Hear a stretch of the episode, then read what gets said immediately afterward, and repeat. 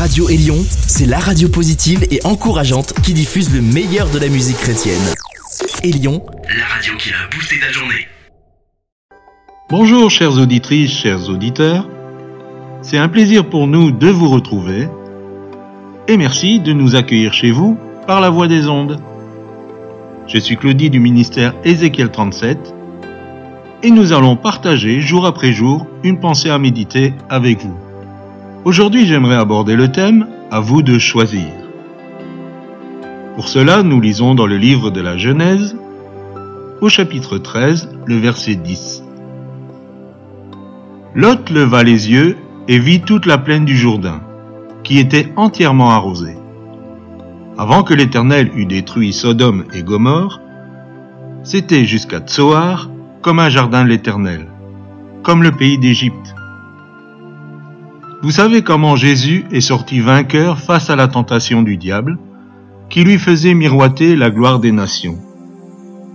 Au moment du choix, Lot, lui, s'est laissé séduire par la beauté de la plaine de Sodome. En quelque sorte, il s'est enterré là-bas, souffrant des péchés abominables qu'il voyait quotidiennement. Nous serons tout au long de notre vie confrontés à des choix.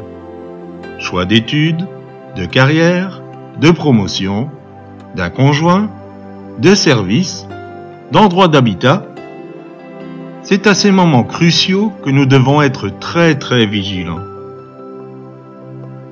Les choix les plus beaux qui se présentent à nous ne sont pas toujours les meilleurs.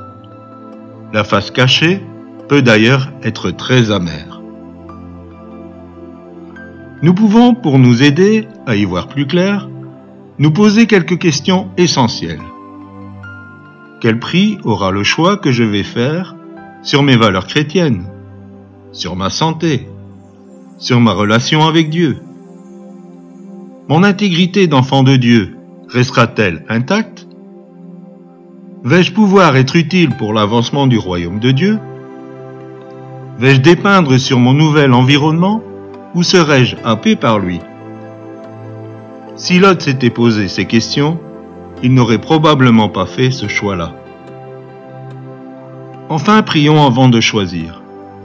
Ne prions pas après avoir choisi. Et si nous avons fait un mauvais choix, revenons de tout notre cœur à Dieu, qui est capable de changer nos situations les plus inextricables. Je vous laisse avec cette réflexion et n'hésitez pas à nous écrire sur www.mfpg.be. Je vous souhaite une excellente journée.